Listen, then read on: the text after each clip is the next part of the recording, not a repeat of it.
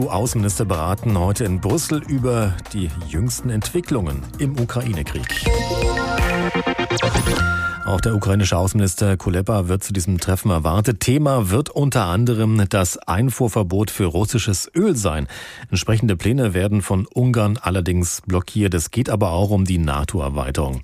Alexander Göbel ist unser Brüssel-Korrespondent. Ich habe am Mittag mit ihm gesprochen. Alexander, bleiben wir erstmal beim ersten Punkt, dem Ukraine-Krieg. Um was wird es da ganz konkret gehen? Ja, es wird zum einen gehen um die sogenannte Friedensfazilität, äh, ein sperriges Wort, aber das ist der Topf in der Europäischen Union, über den die Mitgliedstaaten sozusagen Waffen kaufen können oder sich den Kauf von Waffen erstatten lassen können für die Ukraine. Das ist ein Topf, der letzte Woche von dem hohen Außenbeauftragten Josep Borrell nochmal aufgestockt worden ist. Da sind jetzt zwei Milliarden Euro drin und ähm, da wird heute auf jeden Fall drüber gesprochen, wie weit die Staaten damit umgehen, welche Erfahrungen sie damit schon gemacht haben haben, was in Zukunft an Waffen dort gekauft oder erstattet werden könnte. Ansonsten ist natürlich eine Debatte das Thema NATO-Erweiterung, Norderweiterung muss man sagen. Die deutsche Außenministerin Annalena Baerbock, die wird ihren Amtskolleginnen und Kollegen nochmal den Stand der Dinge darstellen nach dem NATO-Außenministertreffen am Wochenende jetzt in Berlin. Baerbock hat ja betont, ähnlich wie NATO-Generalsekretär Stoltenberg, dass diese beiden Länder, um die es geht, Finnland und Schweden, mit offenen Armen empfangen werden in der NATO.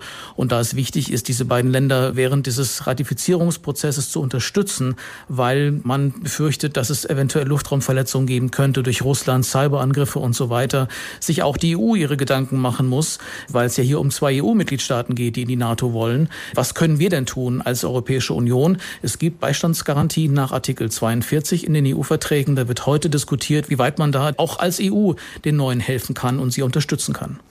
Du hast es ja schon angesprochen, Schweden und Finnland wollen in die NATO. Die Türkei will das aber nicht, beziehungsweise knüpft das auch an Bedingungen. Welche Zugeständnisse will Erdogan? Müssen wir uns das so wie auf einem Bazar vorstellen? Ja, von einem Bazar hat ja der luxemburgische Außenminister Jean Asselborn gesprochen am Wochenende. Eine Zeitung hat das heute Morgen so formuliert, das müsse man mit Geld und Bonbons regeln. So ist das wohl. Allerdings bleibt es auch nichts anderes übrig, als den Streit zu beenden mit Geld, mit strategischen Zusagen Zusagen an die Türkei, vielleicht auch mit der Lieferung von den allerneuesten US-amerikanischen Kampfjets, mit allen möglichen Extrawünschen.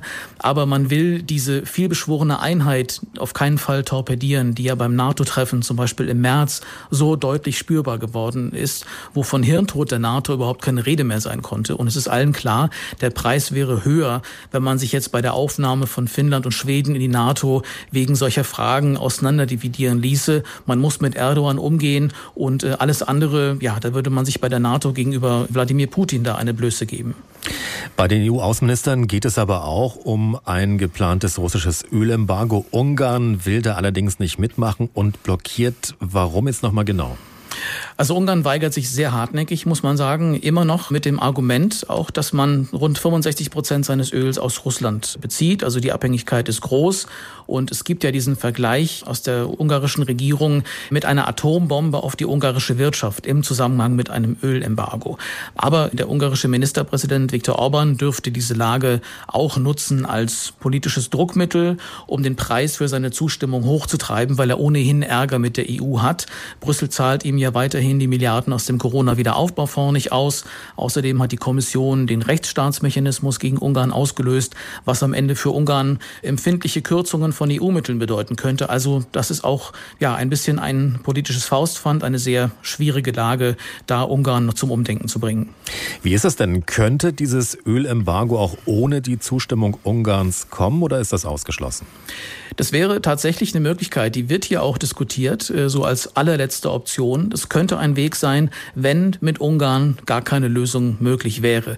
Aber man muss auch sehen, Budapest spricht auch für andere Staaten, Tschechien, Slowakei, Bulgarien. Auch die sagen, nein, wollen wir lieber nicht mit einem Embargo, weil auch sie eben einen Großteil ihres Öls noch aus Russland beziehen. Und eine Auskopplung von Ungarn würde zum Beispiel den Wettbewerb verzerren, fürchtet man hier in Brüssel, wenn zum Beispiel ölintensive Unternehmen ihre Produktion nach Ungarn verlagern.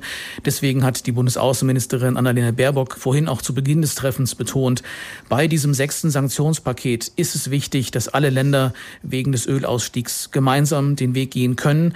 Denn sie hat wörtlich gesagt, das sind Sanktionen, die wir eventuell über Jahre halten müssen, wie wir gemeinsam stehen und wir dürfen uns da keinen Millimeter spalten lassen.